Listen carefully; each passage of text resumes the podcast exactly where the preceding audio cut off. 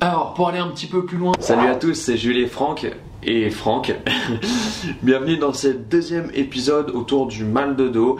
Euh, pour ceux qui auraient loupé le premier épisode, on vous invite à aller le voir qui est sorti la semaine dernière parce que du coup, il y a peut-être des trucs que vous comprendrez pas puisque c'est la suite logique des choses. Sinon, avant de passer aux choses sérieuses, on n'oublie pas, on like, on suit. Toutes ces choses-là, c'est des choses qui nous soutiennent un maximum. Je vous rappelle à chaque fois aussi qu'on a un compte Instagram où il y a du contenu qui est exclusivement, euh, uniquement sur Instagram. Donc n'hésitez pas à aller regarder ce que ça donne, n'hésitez pas à nous suivre. Et puis sinon, moi je vous souhaite une bonne vidéo. Allez, c'est à toi. Je voulais vous parler un petit peu des, des fausses idées, des idées reçues qu'on a sur le dos. La première idée reçue qu'on a sur le dos, c'est le fait que avoir un dos droit préserve notre dos. Vous savez, on vous dit tout le temps, c'est quelque chose qu'on nous apprend euh, en entreprise, c'est quelque chose qu'on nous apprend partout, c'est une idée qui est véhiculée énormément, qui dit, bah, euh, plie tes jambes. Tu ramasses un objet, plie tes jambes, garde le dos droit, euh, ça préserve ton dos. Eh bien oui et non. Parce que bien sûr, ça va pas créer de problème sur le moment. Seulement, ça va pas solliciter votre dos non plus. Or, comme on l'a compris, c'est en sollicitant son dos qu'il est plus fort. Donc en fait, ça ne fait que repousser le problème. Repousser le problème à la fois où, votre dos sera trop faible pour faire le mouvement, parce que vous pouvez garder un dos droit quand votre dos sera trop faible, ça crée un problème quand même. Hein. Ou sinon la fois où vous n'allez pas penser à le faire et vous allez vous pencher en avant. Donc en fait, ça ne fait que repousser le problème à ce niveau-là. Ce qu'il faut comprendre, c'est que notre colonne vertébrale, c'est une articulation et elle est faite pour bouger.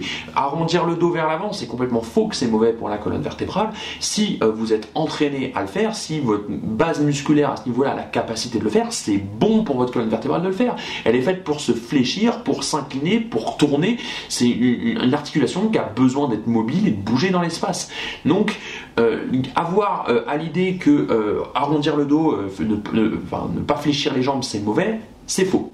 C'est mauvais que si vous êtes dans un état où votre corps n'est pas capable de le faire. Là, sur l'instant T, c'est mauvais. Mais vous devrez pouvoir être capable de le faire plus tard après votre rééducation. Donc gardez ça en tête. Plier que les jambes, c'est pas forcément une bonne idée parce que justement, comme ça sollicite pas le dos, c'est pas quelque chose qui est productif, c'est contre-productif. Deuxième idée pré-reçue, là, c'est les idées gadgets, donc tout ce qui va être euh, ceinture, ceinture de force ou ceinture de protection, tout ce qui va être corset, tout ce qui va être même les t-shirts, euh, les nouveaux t-shirts érecteurs comme ça.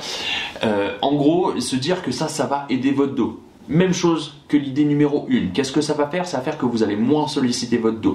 Donc sur une phase aiguë de douleur, c'est le seul moment où peut-être ça a quelque chose d'intéressant parce que de toute façon, vous devez être en repos complet. Dès qu'elle est dépassée cette phase aiguë, donc ça doit vraiment pas durer longtemps, hein, sinon c'est contre-productif. Il faut surtout pas se diriger vers, ces gadgets-là. C'est quelque chose qui ne peut que vous handicaper dans, euh, dans votre évolution. Vous allez moins solliciter les muscles en question, ils vont régresser, ils vont être plus douloureux, ils vont plus créer de problèmes. Donc surtout à éviter un maximum ces solutions. Troisième idée reçue, et ça on l'entend souvent, euh, celle qui dit euh, trop cambré, problème de dos. Ça, un nombre de trucs, euh, les, des, gens que j'ai coachés, j'ai pu entendre ça, enfin, souvent dans, le public féminin, qui me disent ah non mais j'ai mal au dos parce que je suis trop cambré. C'est pas, euh, c'est une conséquence euh, de, tes problèmes que tu sois trop cambré. C'est pas, c'est pas la cause de ton problème. C'est la conséquence justement que tout ce qui est les muscles stabilisateurs de ton rachis sont hypotoniques, n'arrivent plus à tenir la tension suffisante pour tenir ta colonne vertébrale droite, et donc ta colonne elle s'affaisse. Même que ça soit les sciatiques que ce soit euh, euh, justement le fait d'être trop cambré, donc euh, les, des grosses antéversions du bassin, toutes ces choses-là, bah, souvent en fait ce sont des conséquences euh, de déconditionnement physique. Donc c'est pas la cause, mais par contre c'est quand même quelque chose à prendre en compte. Si jamais euh, vous avez ce genre de souci, il y a toujours une, phase génétique. Hein. les colonnes vertébrales elles sont pas comme ça. Hein. c'est normal d'être un peu cambré. Voire il y a des gens qui sont quand même très cambrés et musclés dans cette position. Mais c'est quand même quelque chose à prendre en compte. Il faut se dire que peut-être que si vous avez mal au dos, que vous êtes plus cambré qu'avant, euh, c'est qu'il y a des choses à remuscler. Idée reçue suivante j'ai des problèmes de dos, je peux pas faire de sport. Ça, vous l'aurez compris, ça sert à rien que je vous le répète, que c'est justement le déconditionnement qui vous a donné ça. Mais c'est quelque chose qui m'énerve, euh, moi, très personnellement.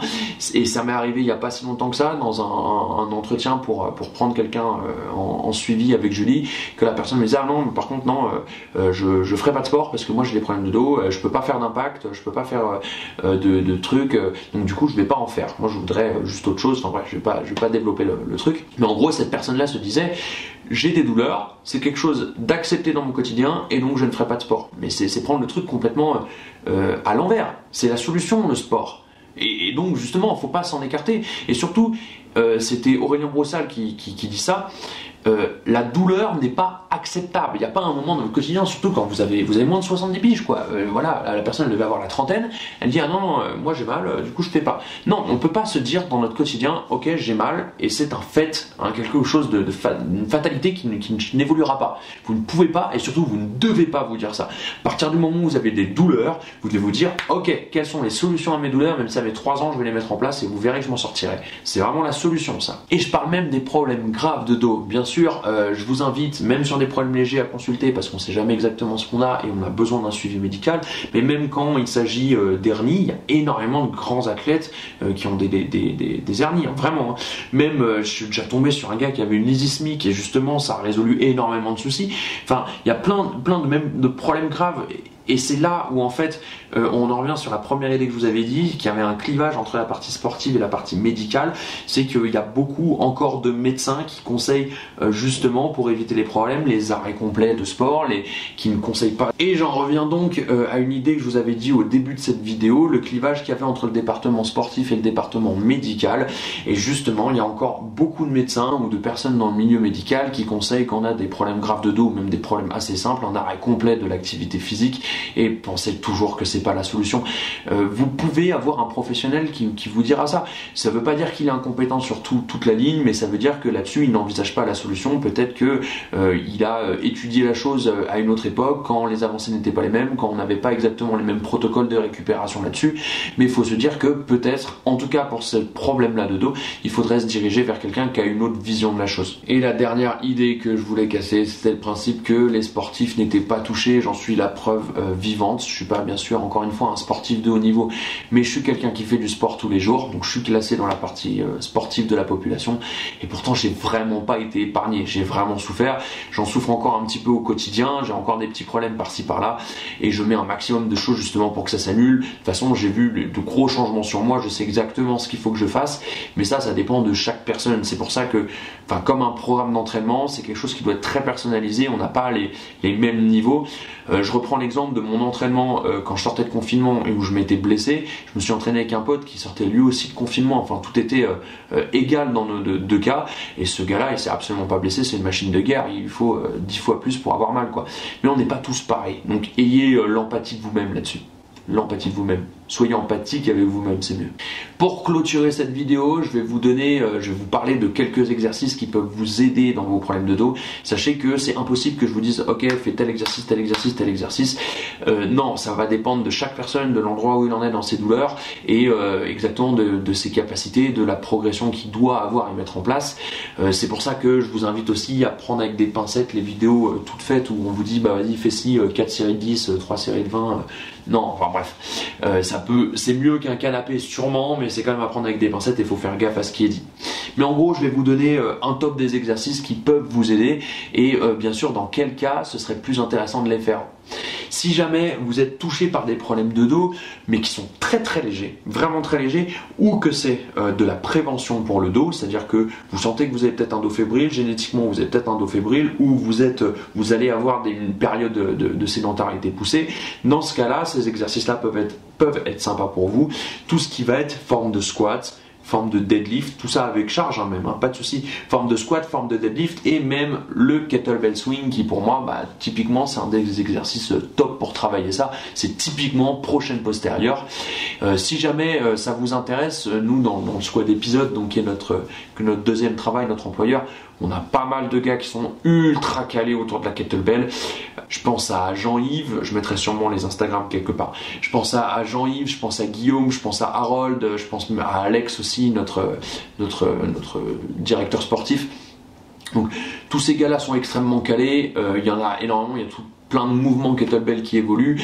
Donc euh, si jamais euh, ça vous intéresse, vous pouvez regarder pas mal de trucs techniques sur leur profil en tout cas. Donc ces trois mouvements-là, ces trois bases de mouvements, euh, quand c'est squat et deadlift, hein, ça peut être des dérivés des squats et des deadlifts, hein, pas de souci. Toutes ces formes-là, on a, euh, enfin c'est vraiment top pour ces soucis justement. Si jamais vous êtes dans des cas un petit peu plus euh, difficiles de problèmes de dos, si jamais vous sortez juste de cette zone de cette période pardon, de douleur aiguë, c'est pas très intéressant de se diriger directement vers ça. Vous risqueriez de vous refaire mal et de retourner dans la même phase de douleur aiguë. Donc je vous invite à faire des trucs beaucoup plus doux. Et euh, dans les exercices beaucoup plus doux et au poids de corps du coup, euh, le numéro 1 que j'appelle, il a 150 noms différents, mais euh, le Superman, je vous le mettrai quelque part. Donc le Superman, là aussi, Typiquement, euh, sollicitation de l'intégralité de la chaîne postérieure au poids de corps. Donc on est sur quelque chose de très intéressant, que soit fait euh, en isométrie sans bouger ou de manière active euh, en bougeant. Ça c'est vraiment extrêmement bon. Un deuxième vraiment top au poids de corps, le Dead Bugs, pareil, je vous le mettrai quelque part. Donc là, on est plutôt sur une sollicitation euh, de la chaîne antérieure sur ces mouvements-là et des fléchisseurs de hanches. Mais tout ça, ça marche ensemble. On peut pas isoler quelque chose. Euh, enfin, c'est euh, c'est à bosser ensemble de toute façon. Donc très très bon le Dead Bugs. Très bon aussi le Bird Dog. Ah oui, toutes des appellations en, en, anglais. Là, on est sur de la chaîne postérieure surtout, mais sur de la chaîne postérieure en croisée. Donc c'est aussi top pour travailler toute cette zone là et un des derniers qu'on peut vous donner il y en a euh, c'est pas une liste qui s'arrête là hein. il y en a énormément. Mais si moi je devais vous donner mes tops un des derniers euh, c'est la planche et les dérivés de planche que ce soit planche frontale planche latérale. Pas négliger les autres plans de travail hein.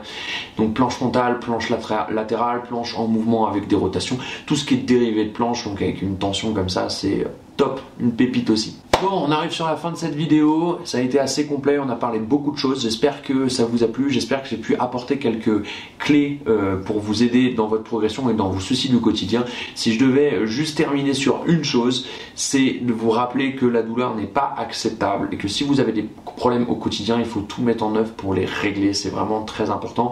Et croyez-moi que même dans les cas les plus graves, même dans des cas où vraiment pour vous c'est quasiment désespéré, sachez qu'il y a quasiment tout le temps des solutions et que vous êtes capable de les trouver surtout. Sinon, si ça vous a plu, avant qu'on se sépare, on force un petit peu, on n'oublie pas, on s'abonne, la petite cloche, Instagram, tout ça, tout ça, nous ça nous fait plaisir. Et puis moi tout simplement, je vais rejoindre Julie en train de faire des bonhommes de neige dehors, en plus il fait beau, et je vous dis à bientôt. Salut